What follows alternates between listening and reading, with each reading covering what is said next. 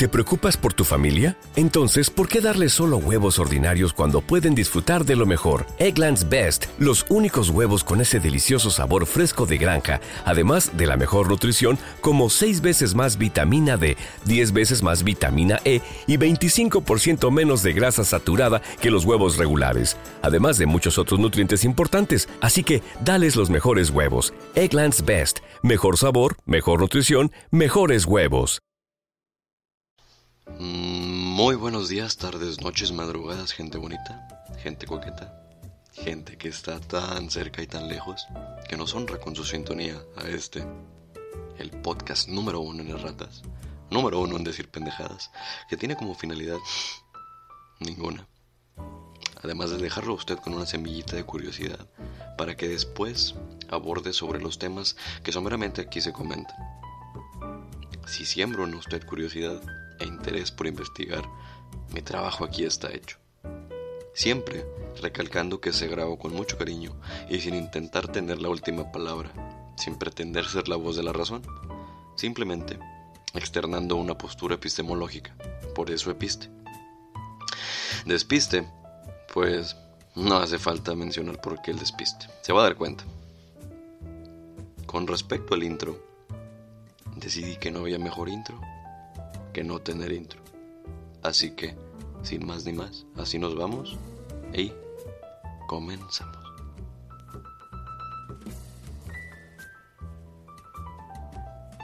Quiero hacer un disclaimer.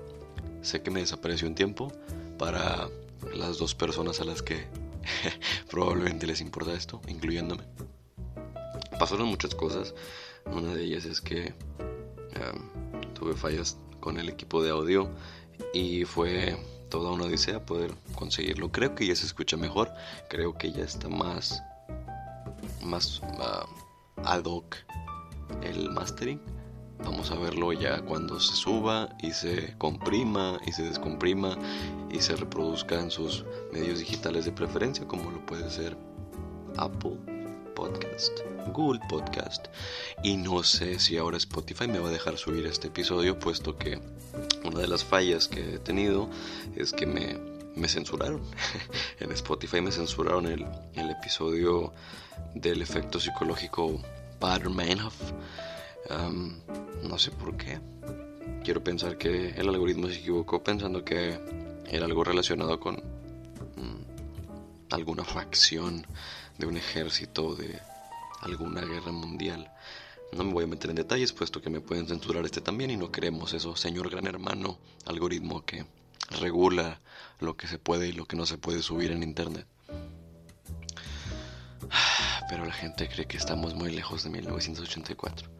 Bueno, eh, ya con este disclaimer, ya con esa disculpa a mis dos escuchas, pues vámonos al meollo del asunto.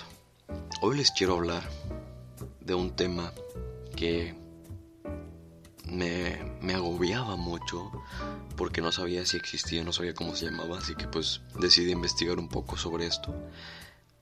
Y resulta que se llama interacción parasocial. Ustedes dirán, pero ¿qué es eso? ¿Con qué se come? Y aquí yo les digo, es precisamente eso. Eso es lo que sería neurálgico que escuches. Va.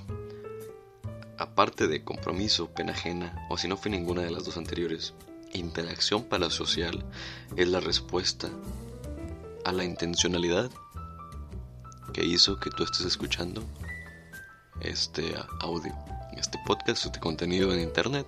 Puedes estar utilizando tu tiempo para, no sé, ser mejor en tu, en tu especialidad, aprender una nueva disciplina, distraerte, ver series, estar en Instagram perdiendo el tiempo o puedes estarlo haciendo paralelamente mientras escuchas este, este podcast, tu podcast número uno de ratas. Pero puede estar mezclada la intencionalidad con la interacción parasocial. Muy bien, ¿qué es la interacción parasocial? La interacción parasocial, con las siglas ISP, se refiere a un tipo de relación psicológica experimentada por una audiencia en sus encuentros mediados con artistas en los medios de comunicación, particularmente en la televisión. Y no me malentiendan, no me estoy refiriendo a mí mismo como un artista. Escuchen todo el podcast para que se atienda la idea, para que se aborde el mensaje. Los espectadores u oyentes llegan a considerar a las personalidades de los medios como amigos, a pesar de tener interacciones limitadas con ellos. La ISP se describe como una experiencia ilusoria, de modo que las audiencias de los medios interactúan con las personas, por ejemplo, presentadores de programas, entrevistas, celebridades, personajes de ficción, personas influyentes en las redes sociales. Hashtag influencer, vibra alto, güey, como si estuvieran involucradas en una relación recíproca con ellos. El término fue acuñado por Donald Horton y Richard Wald en 1956. 1956, desde que una persona dijo, hmm, está raro esto. Estuve escuchando a la radio, al presentador, al, señor locutor, em, contar la novela, que como recuerdan, algunos no lo saben, las novelas eran contadas a través de la radio. Em, y veo que me estoy preocupando mucho por su vida, me está interesando mucho su persona, pero probablemente él ni siquiera me conoce, puesto que es así, ni siquiera me conoce, puesto que la interacción no es bilateral, no es para los que son de tech, techies, no es full duplex, no es emisor, receptor y retroalimentación, solo es emisor y el receptor es pasivo en el aspecto que no puedes hablarle tú a la radio y decir, ah, sí, muy, muy buena, muy buena novela, señor. No, no, muy, muy bien, muy. No puedes hacer eso. Ni cuando se está viendo la tele. Solo estás tú consumiendo lo que se emite con 1500 watts de potencia. No sé por qué dicen eso, pero bueno. Em, esto intenta describir la, ilusión de interacción recíproca. Em, vaya, y así se pasó el tiempo, ¿no?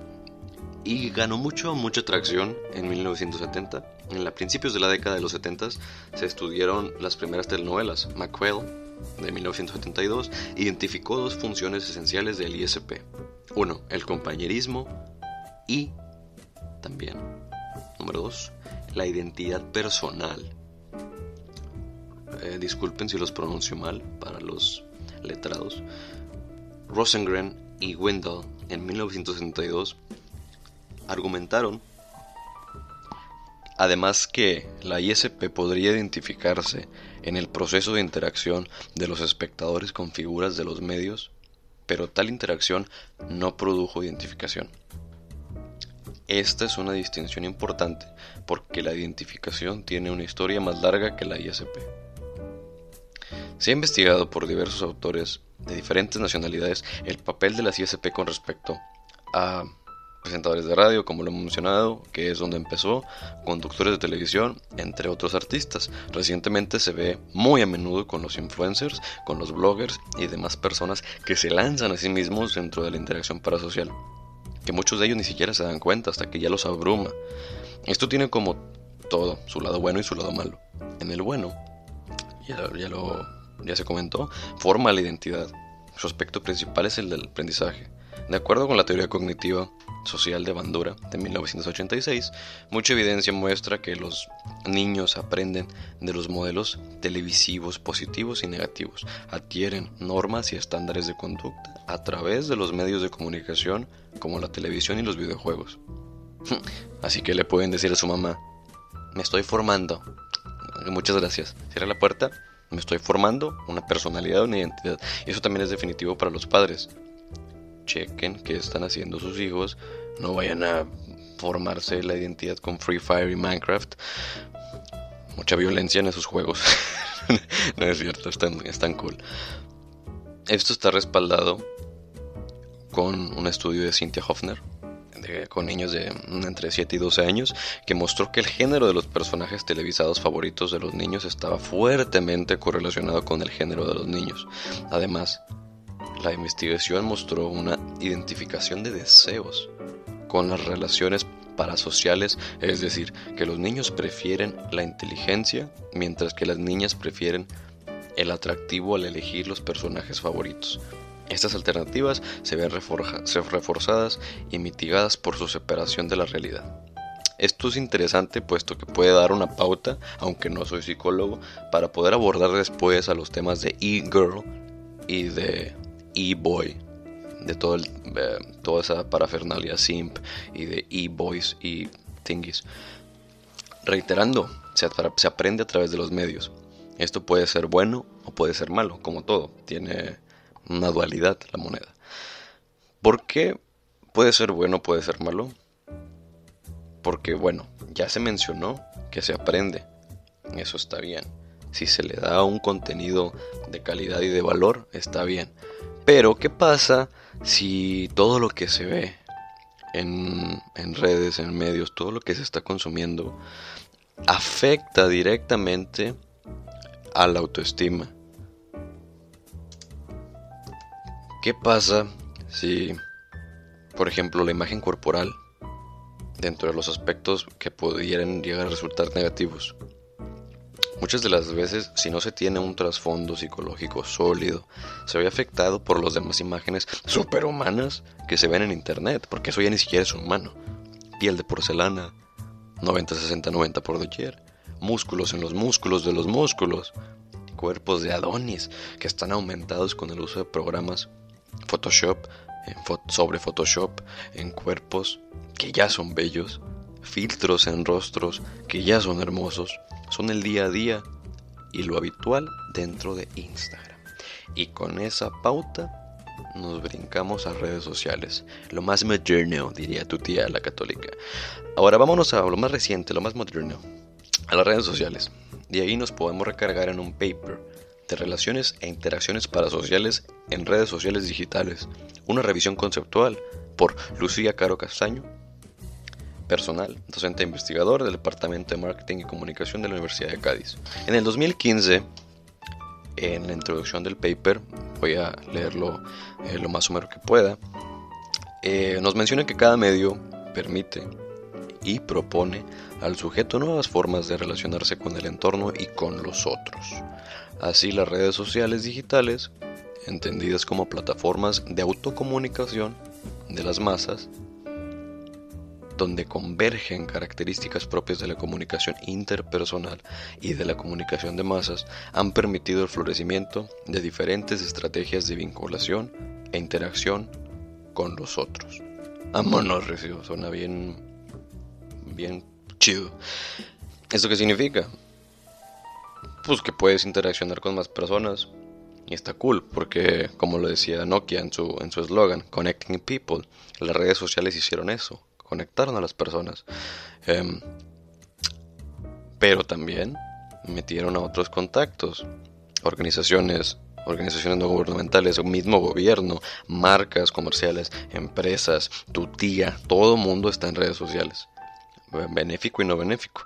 Esta convergencia ha permitido la aparición de nuevas formas de relación e interacción parasocial, un fenómeno psicológico analizado en relación con los medios de comunicación de masas y específicamente centrado en las relaciones, eh, interacciones que desarrollan las audiencias hacia los actuantes que protagonizan los contenidos mediáticos. ¿Esto qué significa? Que tú puedes ver todos los días a tus influencers favoritos eh, compartir su día a día y sentirte que vas siendo su amigo, que vas conociéndolo un poco más. Pero, ojo, uno, Solo ves lo que ellos te permiten que veas. 2. Ellos no te conocen a ti. 3. Lo que consumes afecta directamente tu estado, tu, tu base psicológica, porque vas modificando ciertos aspectos de tu ser conforme a ese contenido. Puede ser benéfico, puede ser perjudicial, como lo como lo comentamos anteriormente. Y como, como forja y forma la identidad, nadie se ha puesto a pensar en las plataformas en donde se hospedan estos servicios, qué hacen, cómo ganan dinero. ¿Cómo se benefician ellos de que tengan millones y millones de usuarios? Bueno, The Facebook Dilemma de, de, 2000, de, de 1918, de 2018, de PBS, ganadora de un Peabody, fue, es, no fue, es un documental en donde críticamente expone el dilema de Facebook, como su título lo dice. Va más allá de la preocupación bien documentada sobre la manipulación de las elecciones estadounidenses y de la filtración masiva de datos de usuarios a la forma en la que Facebook se ha convertido en un arma en el extranjero, incluido su uso para desencadenar violencia y arremeter contra la oposición política en Myanmar y Filipinas. A pesar de todo, Zuckerberg, por favor no me censures, jeje, como la cara de la empresa, ha parecido a resistirse a reconocer plenamente la enorme influencia que ejerce Facebook y quizá lo más significativo, la responsabilidad que conlleva. Si bien es su compromiso con el mundo, abierto y conectado. Suena admirable, ¿no lo creen? Incluso idealista. El dilema de Facebook deja en claro que esas nobles ambiciones se han topado con una dura, dura realidad. Puesto que sus ambiciones y los reportes que se entregan a los, a los stakeholders, a los accionistas, son opuestos, puesto que con, la, con el avance del Big Data y el minado de datos y la exposición voluntaria a más data points y a la colección masiva de datos personales que se está llevando a cabo en Internet. Es muy fácil para estas empresas que te puedan manipular psicológicamente. Eso ya sería una especie de interacción parasocial de la misma plataforma que te está dando lo que ellos quieren de comer. ¿Cómo puedes vencer a esto? ¿Cómo puedes saber si estás siendo manipulado? ¿Cómo puedes saber si te estás polarizando por estas causas? ¿Cómo puedes salir de esto? Bueno, amables, ¿escuchas? Esas son las preguntas esos son los dilemas que se tienen que hacer ustedes mismos, en donde la autocrítica, la duda, el recato son la mejor alternativa, son la mejor opción para poder generar un pensamiento de resistencia contra estas ideologías, contra esta imposición por las mismas plataformas a consumir lo que ellos quieren que consumamos. Y es aquí donde entra a colación la premisa inicial del podcast. ¿Cómo consumes a las personas que tienes agregadas como amigos en Facebook? A las personas que siguen, que sigues o te siguen en Instagram, en Twitter ¿Cómo los consumes? ¿Los consumes como una interacción parasocial limitada, solo viendo lo que ellos quieren que veas? ¿O genuinamente te preocupas por su bienestar? ¿Los apoyas en los momentos difíciles? Todo lo que conlleva tener una amistad, todo lo que involucra tener una relación interpersonal. ¿O solo son para ti una imagen más? Un video, un, generador de contenidos más para poder ver en redes sociales. Ahora bien, ¿cómo consumes a los influencers? Porque a ellos los consideras tus amigos, te preocupa lo que les pase, te duele. ¿No es algo paradójico que a las personas a las que les deberías de dedicar más tiempo, más atención, más ahínco, no lo haces? y a los influencers que muy probablemente, seamos realistas, no los vas a conocer y no te van a responder ese DM. Casi, casi los santificas. ¿De dónde salió esa idolatría? ¿Fuiste tú o fue impuesta por las redes sociales? reitero, la reflexión y la autocrítica son tus mejores herramientas para todo.